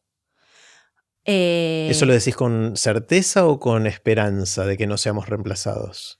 Yo tengo la esperanza de que no seamos eh, reemplazados. Eh, yo tengo la esperanza de que ChatGPT es una especie de Dolly. ¿En qué sentido? ¿No era Dory? las ovejas crones. Ah, eso. Cronaron y después dejaron, dejaron ahí porque era demasiado peligroso para lo que es la humanidad, ¿no? No sé si por ahí siguieron por otro lado, no sé. Pero al menos públicamente no está más.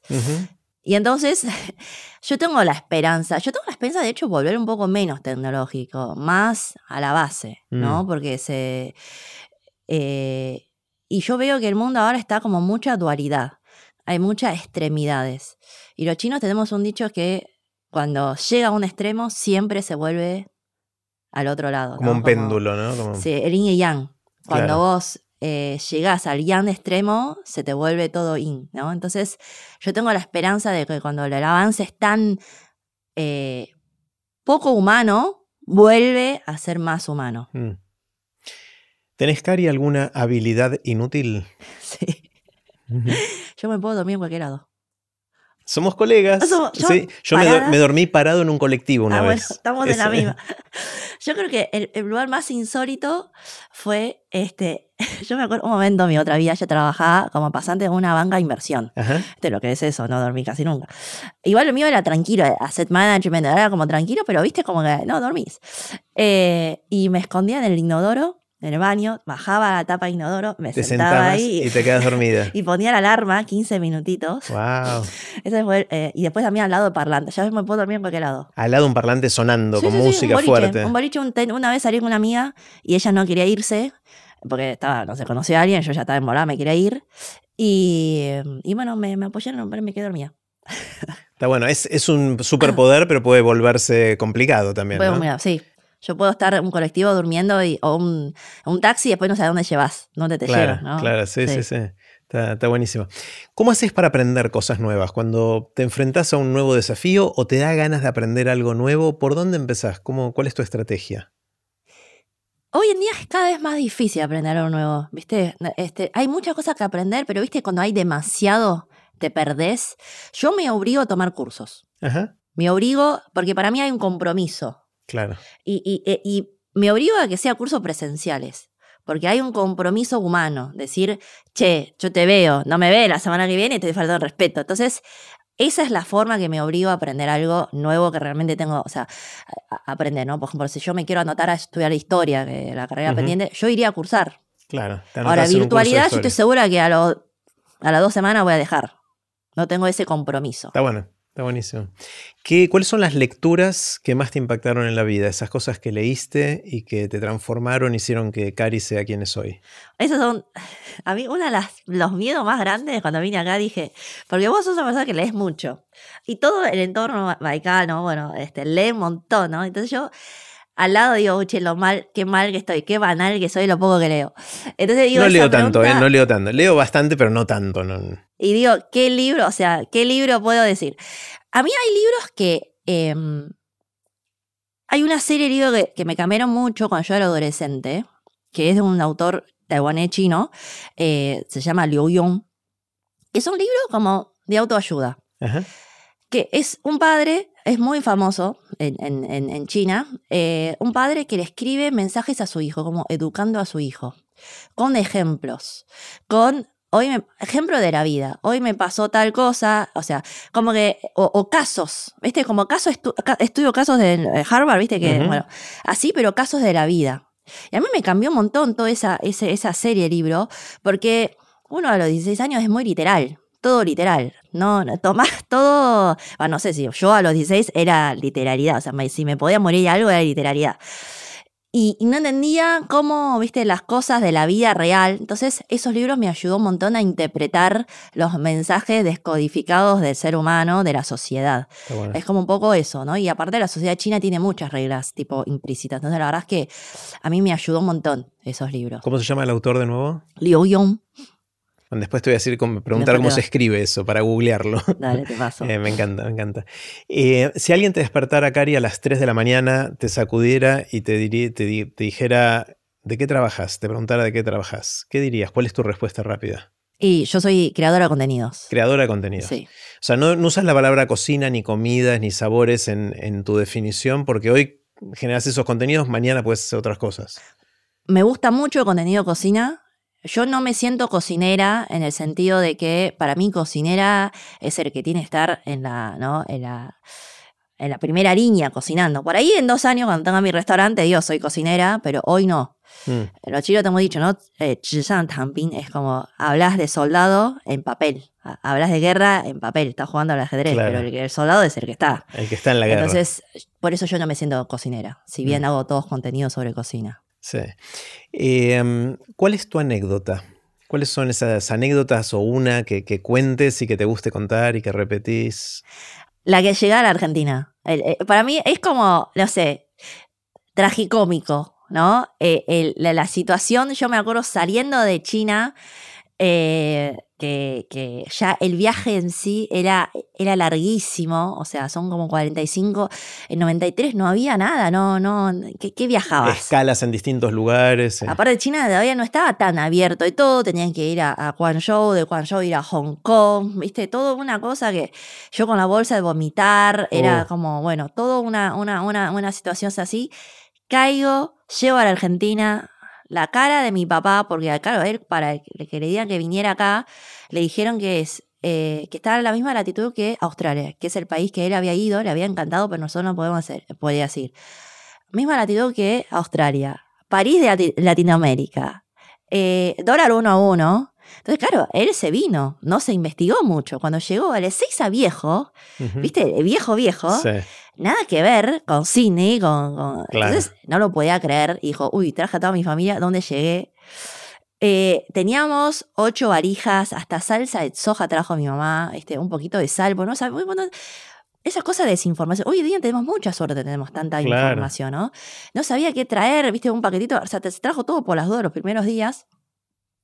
Y nos vino a buscar un chino que ni siquiera conocíamos, ese, ahora es un tío, ¿no? Pero es el conocido, un conocido, un conocido, que no, bueno, nada, una cosa así como, eh, o, no sé, el pariente de un amigo de mi papá, bueno, una vez nos vino a buscar, re bien, eso también funciona en la comunidad, en un auto con la mujer y...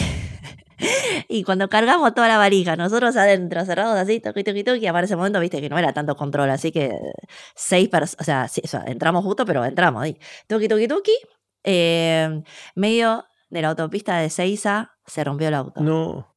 31 de julio, 30 de julio, frío de morir. Ese momento aparte te lo recordás más frío que ahora. Claro, sí, Medio de la autopista. autos que van puteadas, te imaginas de todos los colores, no hace falta entender español para saber que esas son puteadas. Esa situación, y después los hombres se quedaron ahí esperando a que llegue el, no sé. Y nosotros dijo, bueno, vamos, pudimos cruzar, o sea, hasta llegar a la, parte que podemos caminar, bajamos, tomamos el colectivo 86. Wow, qué memoria. Dos horas más, porque ese colectivo era el colectivo. Y bajamos en un, en, ahí en, en, Rivadavia había un restaurante chino de, eh, de, tenedor libre que ese momento se puso muy de moda, que dice, bueno, como son chinos vamos a pedir que nos preste el baño porque la verdad es que hace dos horas que yo estaba, seguía con mi bolsa de vomitar. Y me acordaba de ese, de aromas, hablando justo de aroma, ese aroma correctivo de invierno, ¿viste? Ese perfume que no te lo olvidas más. Bueno, toda esa situación me la recuerdo como, lo cuento siempre y me pareció tragicómico, divertido. Pregunta difícil. Ah, la pregunta del cataclismo. Imagínate que viene un desastre terrible que de un día para otro borra toda la información, conocimiento, sabiduría acumulada de la humanidad. Terrible lo que pasa. Y a vos te dan la oportunidad o la responsabilidad de escribir un párrafo muy cortito que condense algo que para vos es importante que las generaciones futuras post-cataclismo recuerden, sepan. ¿Qué escribirías en poquitas palabras? Yo en ese caso no sé si lo veo tan mal, digamos, ¿no? Como que es una buena manera de empezar de cero. Si yo no leía nada como eh, académico, nada de, Yo leía confía en tu instinto. Es muy banal la, respuesta, la frase, pero para mí, al final, todos los grandes inventos, todas las cosas que surgió, o sea, que fue inventando el ser humano, es un poco gracias mm. al, instinto, ¿no? Desde mm. Newton, que se le cae, o sea, entonces para mí el instinto no va a salir, no va a sacar adelante de nuevo. Está bueno. Yo siento en eso.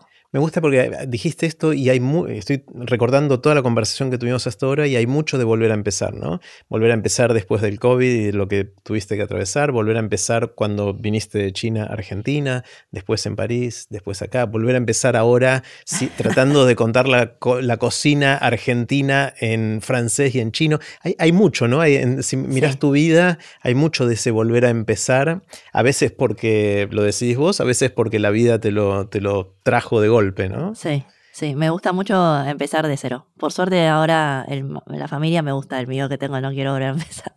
Pero sí, este, como que uno también es un ejercicio, ¿no? Ahora, por ahí me gustaría un día no comenzar tanto, o sea, como que también cosechar un poco lo que hago. Pero bueno, pero estamos también en un país en el que mucho comienza todo el tiempo de cero. Somos un país muy emprendedor. Mm. Constantemente estás con proyectos nuevos. Entonces también es medio inevitable. Claro. Y creo que también el mundo te lleva un poco al, comenzar. Pensás que, no sé, de repente vos, yo me imagino, ¿no? Abogados o, eh, esas profesiones tradicionales, escribanos, eh, que decís, son profesiones que siempre va, este, son los profesiones que más pagan para decir una manera o que más futuro tienen, ¿viste? Hoy en día se cambió completamente, es eh, por ahí quizás el programador, eh, mm. eh, y entonces yo creo que estamos constantemente reinventando, el ser humano está constantemente reinventando. Mm. Te propongo jugar al juego de aprender de grandes. Te cuento, te cuento cómo funciona. Es un, un juego de cartas, ¿sí? cada carta de este juego tiene una pregunta. Algunas de las preguntas son las que ya te hice recién. Entonces lo que voy a hacer en este juego, ya lo ordené, eh, voy a sacar las preguntas que ya te hice recién, que son eh, hasta acá, ¿sí? Saco también las instrucciones y me quedo con el resto de las cartas. Lo que voy a hacer es así. Voy a mezclar. Corta. Vamos a hacerlo bien. Corta al medio. Ahí va. Ahí está. Entonces voy a darte tres cartas. Bueno. A vos agarra. Y yo agarro tres cartas para mí. Cada carta tiene una pregunta, léelas, lee las preguntas y elegí cuál de las tres preguntas querés responder. Y yo voy a hacer lo mismo con las que me tocaron a mí. Bueno, ahí está. Ya elegiste la que querés. Eh, sí. Contame qué, pregunta querés responder. Contame, léela en voz alta. ¿Qué te enoja? Esa. A ver, dale, contame, contame qué te enoja. A mí me enoja mucho la injusticia. Ajá. O sea, el. Pero no la. O sea, en todo sentido. O sea, si yo hago algo, me tiene que salir eso es justicia, porque me esmeré y le puse, le puse muchas pilas, eh, mucha energía, mucha dedicación, y para mí tiene que salir. Y si no sale, te enoja. Y me enoja, sí. Me enoja, bueno, después sé que es un proceso, se me pasa, pero me enoja mucho esas situaciones. La injusticia desde el punto de vista de las cosas no, no salieron a pesar de que uno se esforzó mucho. La, la meritocracia. Ajá. A mí, para mí, siempre tiene que ver con eso. Como que yo vengo de, con un chip de que las cosas si no te sales porque no practicaste lo suficiente. O no estudiaste lo suficiente. Y entonces, eh, si yo ya lo hice suficiente, el resultado tiene que salir. Claro. Pero es verdad también que, o sea, esa perspectiva puede ser peligrosa porque a veces las cosas no dependen solo de nosotros, ¿no? Hay factores exógenos del entorno que a veces no ayudan y, y, es difícil pensar que solo si yo me esfuerzo alcanza para que siempre salgan sí, bueno, pero obviamente todas las mecánicas tienen sus trampas, ¿no? Porque si no, o sea, yo me busco como diciendo, bueno, si, si hay que depender de otros, yo ya de antemano, o sea, yo sé hasta dónde tengo que llegar, me, me, me preparo. Pero, eh, pero si se puede depender de mí, por ejemplo, no sé, rendir un examen. Mm. O sea, si te dicen estos son los temarios, si yo no lo aprobé porque no lo estudié. Y, y, si yo lo estudié o no sé, hubo una pregunta tramposa, ahí ya tiro todo, me, me moví todo. Y después también la injusticia, o sea, en todo tipo de injusticia. Como que a mí me parece que, que te hace sentir muy mal. ¿no? Mm. Te hace sentir impotente, sea injusticia por, por, o sea, alguien tiene más derecho. No tiene más derecho, pero ¿por qué tiene más derecho? Si estamos todos iguales. Entonces, esas eh, injusticias también me pone mal y no lo puedes revertir. Mm. Te digo cuál me, de las que me tocaron a mí. Eh, la que elijo es cuál es el mejor consejo que te han dado. Eh, y siempre recuerdo eh, algo que me dijo Adrián Paenza, que es un, amigo a quien quiero mucho y del cual aprendí un montón, fue profe mío en la facultad, después nos hicimos amigos, y él me dijo, em, no trates de llegar a ningún lado. Yo llegué y no hay nada. Eh, es decir, no, no, le pongas todas las fichas a tratar de llegar a algo porque no hay nada. Lo, interesante es el camino que uno puede recorrer. Obviamente está muy dicho y se dice de muchas maneras, pero él me lo dijo hace muchos años y, me, pegó mucho. Y, tiene como una segunda parte y él me dice, y si llegas a algún lado no te la creas. Mm. Porque es lo peor que te puede pasar, creerte que sos algo que en realidad no, sos. Eh, entonces, qué gran eh, frase. Sí, esa, esa, me acompañó mucho. Bueno, este es el juego de aprender de grandes. Después podés, te, vas a llevar el tuyo hoy. Está bueno para disparar conversaciones con amigos. Sí. Porque estas son preguntas que no son demasiado sofisticadas, son preguntas sencillas, pero que sin las cartas es difícil de hacer esa pregunta a un amigo. che, ¿qué te enoja? Es raro que te hagan esa pregunta. Alguien te hace preguntar y decís, ¿qué te pasa? por qué me preguntas eso? Bueno, lo dijo la carta. Si lo dice la carta, a veces dispara conversaciones que están buenas. No, aparte está bueno porque yo creo que eh, muchas veces pasa, ¿no? De que también caemos un poco en la que, che, ¿cómo estás? Hablamos de día a día. Eh, y decís, bueno, tengo ganas de hablar de otra cosa aparte de que hiciste ayer. Claro. Y, no hay manera, o sea, yo lo veo mucho también en la, las conversaciones con amigos argentinos. Eh, los franceses son, ellos están habituados, no te digo ni es mejor ni peor, ¿eh? es muy cansador ir a una cena francesa, te digo. Eh, es, a veces te, ¿De qué hablan los franceses? No, te tira un tema y es como que debate. Ah, mira. O sea, como que alguien tira la manzana, ¿viste? La manzana del pecado. Y después, lo más como para mí polémico, pero también entretenido a veces, es que uno o dos automáticamente, por más que piense lo contrario, toma la posición contraria a la que opina la mayoría de la gente, para generar un debate. Para generar la, sí, la, uh, te digo, ya viste a veces cuando yo a veces le digo, che, no me ponga más de una cena francesa por mes porque no estoy mentalmente wow, no sabía que era así, culturalmente. Son muy así. Sí, de hecho, muchas veces, lo voy conociendo, ¿no? mi marido piensa una cosa, pero a propósito habla, o sea, al, diferente y te pincha, te pincha, te pincha, te pincha, ¿viste? Eh, así que bueno, entonces es un poco que en parte está bueno porque vas a una cena y nunca sabes de qué vas a hablar, van a poder hablar de cualquier cosa. Y eh, en una cena, por ahí, bueno, al menos de mis amigos argentinos, es más familiar. Que eso no lo suele pasar en, las cenas francesas. No hablamos de vida privada, o sea, no tanto. muy por arriba y ya está. Y en, la Argentina, cuando decís más familiares, que hablamos de lo que nos pasa en la vida. Nos pasa la vida, nos pasa nuestra familia, nos pasa a nuestros hijos. Es más eso. Es como que. Ese, ese sí, es, es interesante eso, ¿no? Claro. Y después los chinos hablan de sociedad, aunque no crean. Uno piensa, el chino habla de política. Yo siempre, muchas veces acompaño a mi bodas a sus cenas y hablan de política. Todo el tiempo de, quién se asumió, que se ta, ta, ta, ta, ta, todo. Mira. Eh, se sabe el nombre de, de, de, de, bueno, nada, de gobernadores, bueno, todo. Eh, y habla mucho de también casos sociales, de, lo que pasa en la sociedad, digamos, ¿no? Muy interesante, no sabía esas diferencias eh, culturales por países. A mí me pasa que tengo diferencias culturales por grupos de amigos. Mm. Dependiendo cuál sea el grupo de amigos, los temas de conversación suelen ser distintos. Me pasa que está el grupo de amigos que les encanta contar anécdotas y cuentan, no sé lo que me pasó el otro día y vino este y el otro. Y a veces me divierte, a veces digo, ya está, no me interesa más eso. Por otro lado están los amigos que siempre quieren discusiones filosóficas así elevadas, más parecido a los franceses quizás. Y está bueno, pero después de un rato digo, che, contame una anécdota. Pues". Eh, y están los que hablan de política o de fútbol o de la farándula o de plata. Que también, después de un rato digo, entonces, pero lo que me pasa es que es muy cultural de la cultura chiquitita del grupito de amigos hay amigos con los cuales de esto se habla, de esto no se habla. Entonces, a mí lo que me, está pasando con el juego de aprender de grandes es que a veces lo uso de excusa para cambiar esa pequeña cultura chiquitita en algún grupo de amigos y, pasan cosas interesantes. Bueno, así que yo ya lo voy a aplicar. ahora ahora te llevas uno de regalo. Gracias, muchas gracias. Bueno, Cari, espectacular, me encantó, me encantó conversar. Muchísimas gracias. Para mí fue un honor, así que muchísimas gracias. gracias. Y así terminó la conversación que tuvimos con Karina Gao. Puse los links de este episodio en aprenderdegrandes.com barra Cari Gao. Espero que lo hayan disfrutado tanto como yo.